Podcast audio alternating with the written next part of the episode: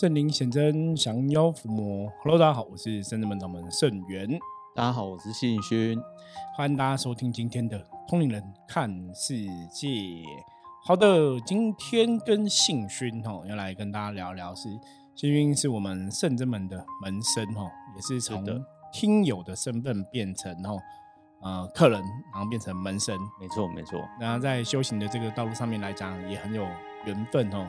其实本身他也是一个多才多艺的人哦，本身擅长算八字命盘哦，那也有学过紫微斗数啊，学过一些武术命理的东西这样子哦。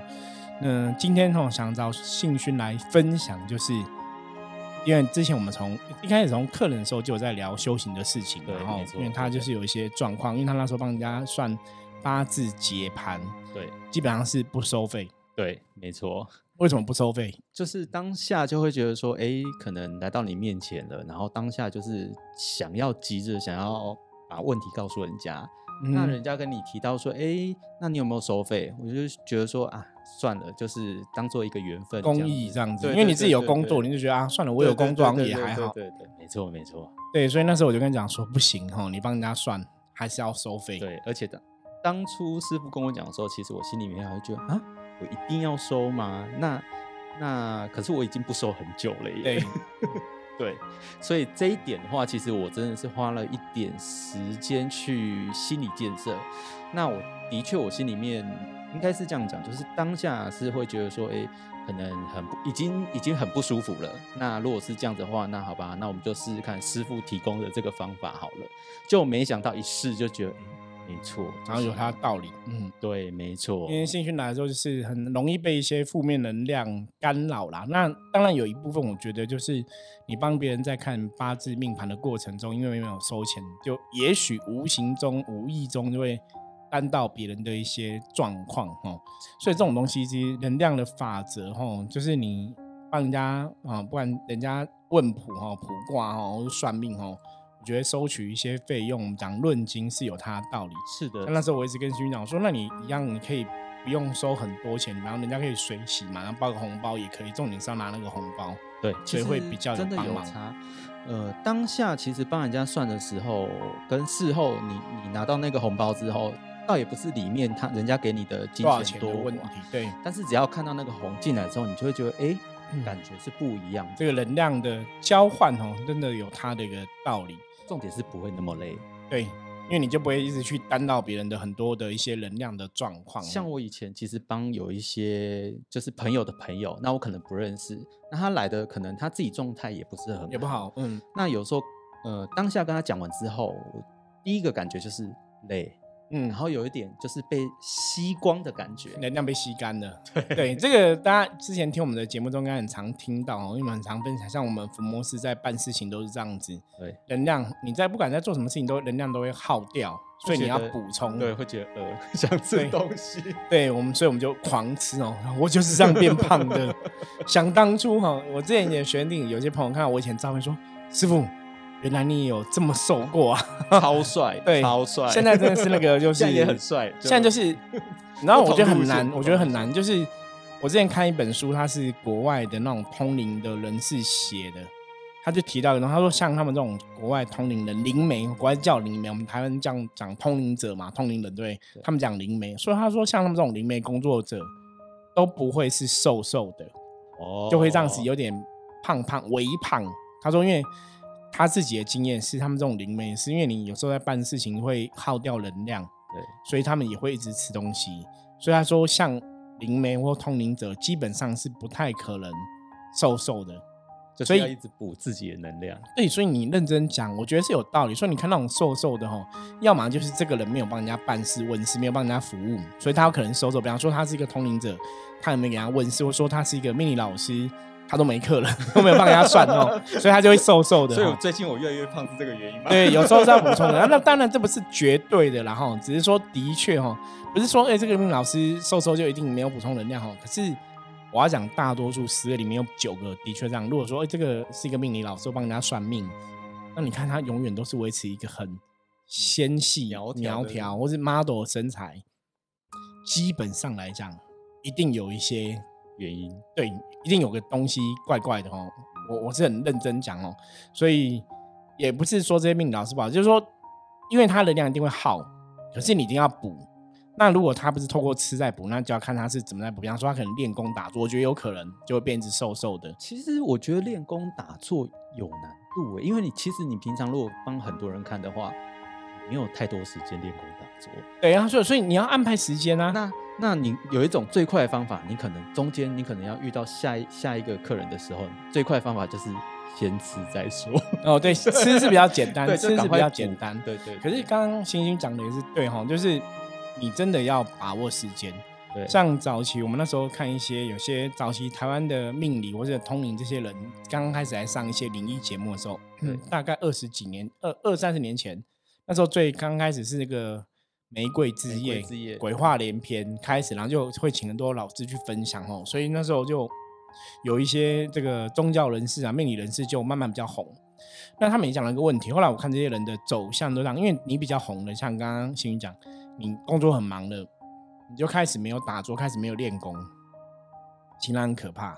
对你如果没有打坐、没练功，你的能量就会往下掉。那你很快，对你最后那个通灵能力就会不见哦，就是就会变弱啦，不能讲不见哦。所以补充能量很重要，因为真的我自己认识的一些通灵的老师或朋友哈，我印象中厉害的，我现在讲厉害就是我觉得他真的有神力这这一种这一类哈。没有那种就是很瘦的那一种，那有一种有一个很瘦的，就是比较正统的女生，让我们讲苗条身材或什么的，她就是很努力练功哦。所以一你除了两个，一个就是因为都会吃东西，所以除非你有练功。那你如果说好，我是这一行业，可是我没什么练功，那你一直都瘦瘦的。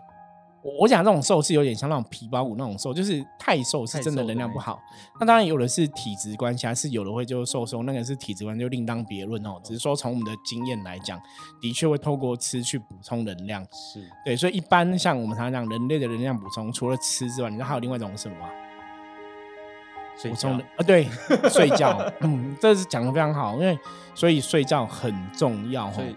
师傅不是有某一位知名的那个秘密老师，也是开直播吃东西。哎，真的吗？啊，我我我不知道。西洋的，西洋的。哦，对对对对。他他的胖是好像有另外愿哦，我知道。他是直接补在进，就是对对对，一边讲就一边补能量，其实很聪明的。就某某个什么什么糖糖什么糖啊？对对，我我记得。好，我之前听过他讲座，我很久以前，他那时候就已经有开始。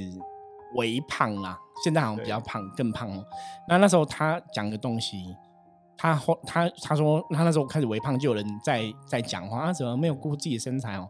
他那时候他讲说，他想让自己开心，他不想要为了大家去刻意减肥。所以其实开心这件事情也是他想维持他自己本身的能量。对，因为心宽体胖。啊，因为他那阵子以前比较瘦，是因为有跟另外一个星座老师在竞争。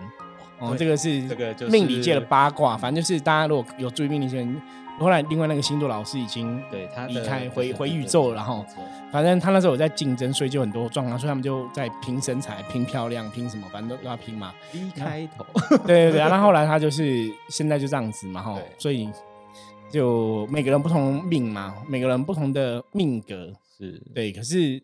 我要讲的就是，你真的看这些老师，就是哎，好像真的都会有有肉有肉，然后就大概这样。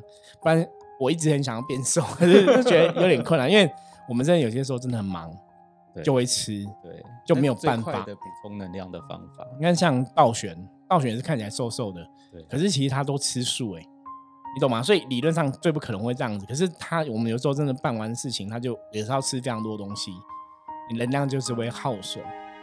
对，这个是这个行业哈，就是能量世界法则。所以我们刚刚讲嘛，人要补充能量，除了吃东西，其实这重点就是吃得好、睡得好，很重要哈。那你如果吃东西吃很少的话，你睡也要睡得好。那你如果吃的不好，睡又睡不好，那那个能量很可怕，能量会耗损很快，严重啃到你的本哦，你就会身体有一些状况出现哦。其实就是一直耗你自己的本，耗到你真的是受不了了，然后就你就生病了。对对，所以大家还是一样哈，尽量吃得好，睡得好很重要。所以我早期哦，就是以前有经历过比较辛苦的时候，是那时候吃的都不好哦。可是我要跟大家讲哦，因为你就想要省钱嘛。就你越想要省钱，你越吃不好，其实你得到的都是不好的能量。你的状况更糟。后来我就打破自己的一些想法，就开始吃东西，吃好一点，然后让自己开心。比方说吃个刷锅开心，就去吃刷锅；吃个大餐开心，你就吃大餐。我就发现，当你开心了，然后你又吃得好，哎，你的运就会变好。因为有时候换个角度，你可能省那一两百块，好像也没有很多。可是你为了省一两百块，你付出付出的代价，你没有开心，然后你有没有得到好的能量加持？其实那个可能比你这几百块还还多，你懂吗？所以你花几百块可以得到很多，我后来觉得那是很值得。然后，所以我觉得今天首先跟大家讲，就是真的人要补充能量哦，吃得好、睡得好很重要。重要。那如果你没办法睡得好，像现在很多人文病、文明病嘛，对，大部分都还是身心灵出了状况。对，所以焦虑的一些问题，对，没有错。所以那个还是要去找到内心深处到底是什么事情让你焦虑。什么事情是不好哦？要去调整这样的问题，然后甚至让自己回到比较开心的部分。对，那接着我们要请信勋来分享，因为他是从。我刚讲嘛，从客人哈，从听友，他可以听友变成客人，然后客人变成门生。那最近因为他们，我们最近有几个门生都晋升成为学生了，所以在门生之中，他会鼓上 大家小有压大家门生就呃会有一点想往上爬。不过我觉得信勋的过程很有趣，就是之前他有那个发愿。对，因为有些有些时候我们会帮学生弟子看，帮门生看，说你的修行的一些状况啊，你现在是在什么关卡，或者说有些时候你的灵魂会跟自己讲，你会有一些想法出现，所以他们会来跟我讨论哦。那就后来就发现说，哎，他的灵魂想要发愿。其实当下倒也不是呃想发愿，就是完全不知道自己想要发愿。那找人不晓得啦，完全不晓得，但是就会觉得说，好像应该找师傅开个卦。哎。对，然后就开挂的时候，其实我也不太清，因为我我自己对那个象棋占卜还在跟师傅研究中，对，了解中，还在了解中。然后当下师傅有跟我说，就是你有怨吗？嗯，对。然后我就想说，对，怨，我的怨是什么？嗯。然后当下的时候就会觉得说，嗯，好像曾经有过，心里面有那那么一段话。然后当师傅再重复几次，你有怨吗？你要，你要。修行，你要往上，你要你要有愿啊！你的愿在哪？对。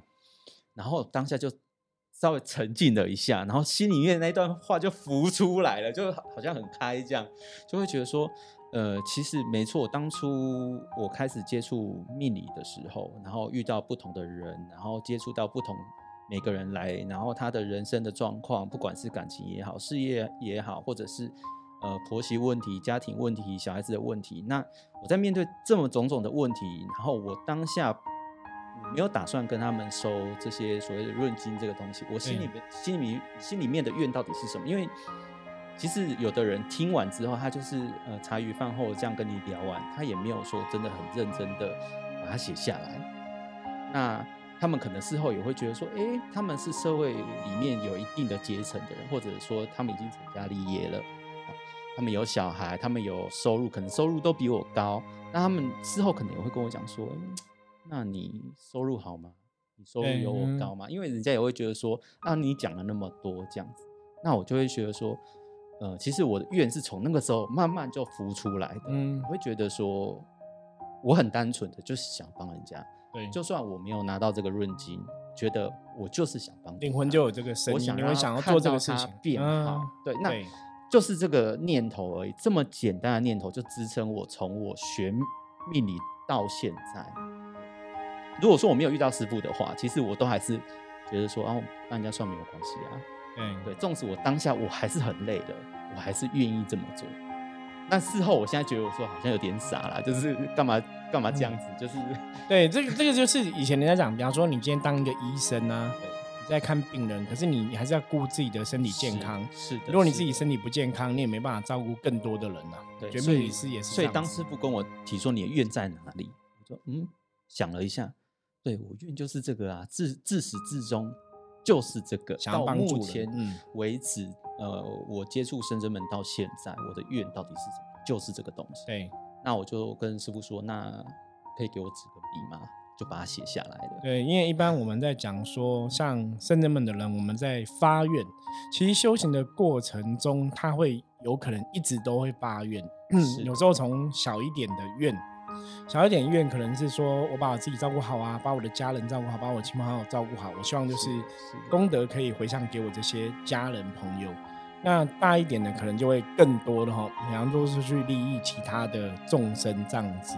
对，所以我们就是在你如果真的想要在圣者门里面，你想要发愿，我们会给给大家纸笔，就是 你把它写下来，然后甚至讲给神明听哦，就在神明面前发愿，那个力量会不一样。是的，是的。当下我发这个愿，其实师傅叫我写完之后，然后道玄师姐帮我盖完章，然后要我到呃神的面前去讲讲，就是讲给神，对，讲出来，把它大声的讲出来。当我呃，其实当下我也没有什么念头，就是大声把它念完。念完之后，师傅有说那就把杯，对，就一把杯，看什么收到没有盖杯，就是卡杯。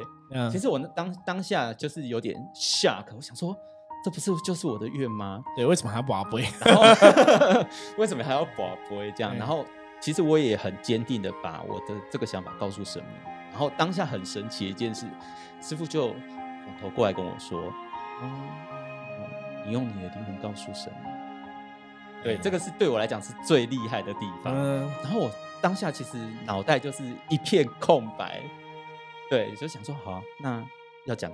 就来讲啊，对，然后就就用另外一种方式这样子来告诉神，然后就是宝贝的时候，马上就是一个就是醒不了。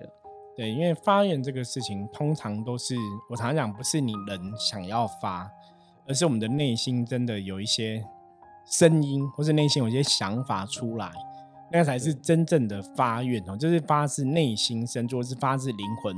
深处的，或许那个力量会真的不一样。或许可能是我当下我的灵魂想要自己用他灵魂的力量去去跟对，因为这样子也你也会去更认真、更认知到看待这件对，更认知到认真看待这个事情，也认知到说这是我内心深处真正的我想要发的愿，不是说人的理智判断的。因为一般在修行的朋友，你问十个修行朋友，十个修行朋友，人都跟你讲，我想要帮助人嘛。对对，那是人的想法，可是你灵魂到底怎么想，那个很重要。所以，我们一般在讲真的发愿，我常常讲那是灵魂的声音，不是人的声音。所以你要去感受自己灵魂的声音是什么。我我自己以前也，我我记得我忘记我们讲过我的发愿。我曾经有一次发愿，就是灵魂的声音，那是很特别。我觉得这是讲出来，我我没有跟大家，应该前面集数没有讲过，没有讲那么细。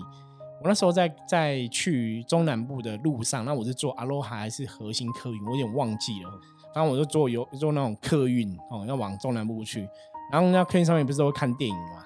对，看一部电影。然后那部电影是什么？那部电影是《扶桑花女孩》，不晓得大家看过 日本的片哦。他是讲日本片，然后他是讲矿工的女儿。他们讲说，有个地方就是他们本来是都挖矿，可是他矿已经废掉了嘛，所以那个村庄就大家都很贫穷，因为没有矿可以挖了嘛。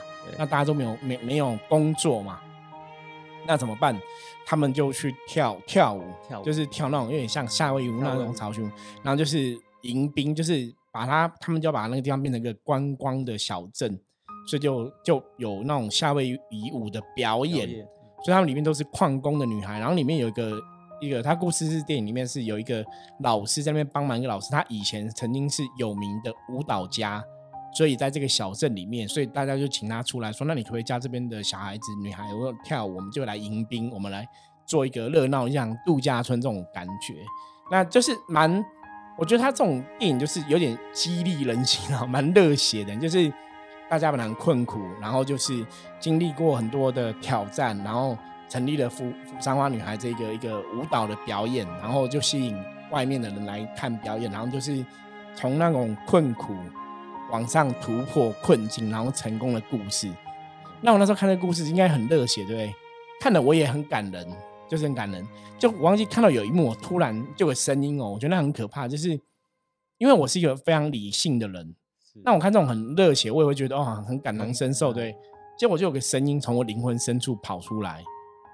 众生很苦，我真的很想帮助众生，就那个声音好强烈，然后就哎，我现在看电影哎，而且我看了那时候声音出来是已经结尾，就是蛮嗨的，你知道，就是很，因为它结尾是是结尾是励志，它是一个好的结局。那个有时候看电影谈看不好的结局，但是我觉得这部电影就是都很光明、温暖、温柔、光明哈，就很很励志。然后我就突然心里灵魂就有这个声音出来，因为可是你脑袋会不能接受说。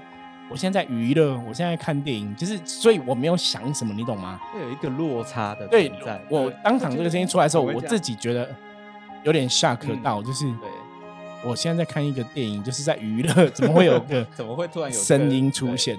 那当然，这个声音是早期，早期我并没有说真的，我这个声音就我就自己写什么黄子啊，红子红笔黄子写写跟菩萨饼，我早期其实没有这样特别饼过，所以后来带学生才这样饼哦。可是你没有禀过，可是你那个灵魂声音出来，那个就是愿，所以就很可怕。的确，你就会朝这个愿力前进哦。所以这个是我自己的例子，这是我们之前以前跟大家讲发愿的时候，就是。最厉害的愿力，最大的愿力是灵魂的发愿，不是人的发愿。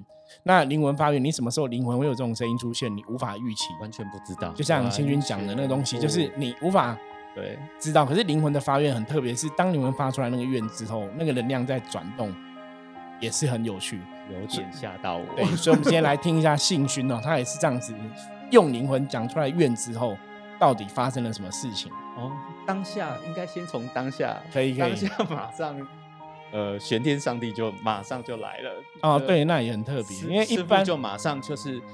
嗯，一秒钟变身然后，就是玄天这个一般玄弟子发愿，神也不见得都会来啦。其实我我不知道之前的大家发愿的状况，不会不会，就是大家发愿就是填完，然后是一饼完，然后宝贝就让而已，很简单。是不是有说哎，大家饼完就好了，这样子很简单这样？但其实那一天的状况不是这样。对，因为通常神明会来，只有一个东西，就是你的愿的确有感动到神。我个人的认知上子，因为那个东西不是我可以预期的。我说以我的工作，以我的使命来讲，就是我会去知道说神要来不来，就是他们都会先通知我，你我会有感应。所以那天就是信君发愿嘛，是灵魂的发愿。我刚讲用灵魂去讲嘛，其实我也人的角度我是，我也不知道他讲什么，你知道吗？其实当下师傅跟我讲说灵魂发愿的时候，我有点有点脑袋一片空白，是那怎么用？对，怎么发？对，怎么发？可是当下其实没有没有想太多，也没有任何的个人的那个想法在脑袋里面啊，就发愿啊，那就发愿吧。对，然后事后的时候就会觉得说，哇，也太太 amazing，对，就是太神奇。嗯，事后有很多的朋友在开始陆陆续续又开始在找我看命盘，然后就会发发现说，其实平常会造很多。就是可能平常批判的逻辑呀，或者说以前的老师教给你那些概念，但是其实都不是，会突然会讲出一些好像平常不会去讲的话，对，那种天外的灵感，对，那个灵感会非常的强，嗯，对，到现在也都还是这样，然后突然变很忙。嗯，就满你的愿，就让你可以帮助大家这样子。对对对，就让我开始撸，有点像暖机这样子。然后跟以前最大的不一样，就是好像也没有像以前那种被吸干的感觉。嗯，就会觉得说心很定，而且就是很能讲，然后也很敢讲，就是不用怕的，然后无所谓的那一种感觉，无所畏惧，嗯，无所畏惧。对对对对，这的确，你觉得这就是发完愿之后的一些感受，还有。还蛮强烈的，然后心也很定。对，这个真的是你自己要走过这个阶段哦，也才会知道。会当下会觉得说，哇，原来我跟神明这么的近。对，然后我的原来我心里面灵魂的深处，其实跟他是很靠近的。嗯，对，所以我在想说，也许我的愿就是真的是我我心里面的灵魂想要去讲的。对，跟神有这样的一个连接在。因为那时候在新勋发愿的时候，我刚刚前面讲嘛，我是可以知道神明要来，我是拿神要来，那感觉感应还是很强，所以就是我们只是在旁边观礼嘛，也没有也没有想那么多。然后他一发完愿，我就觉得选上要来了，也是很快，对，那感觉是很强，就他来，对，所以我觉得那个是很。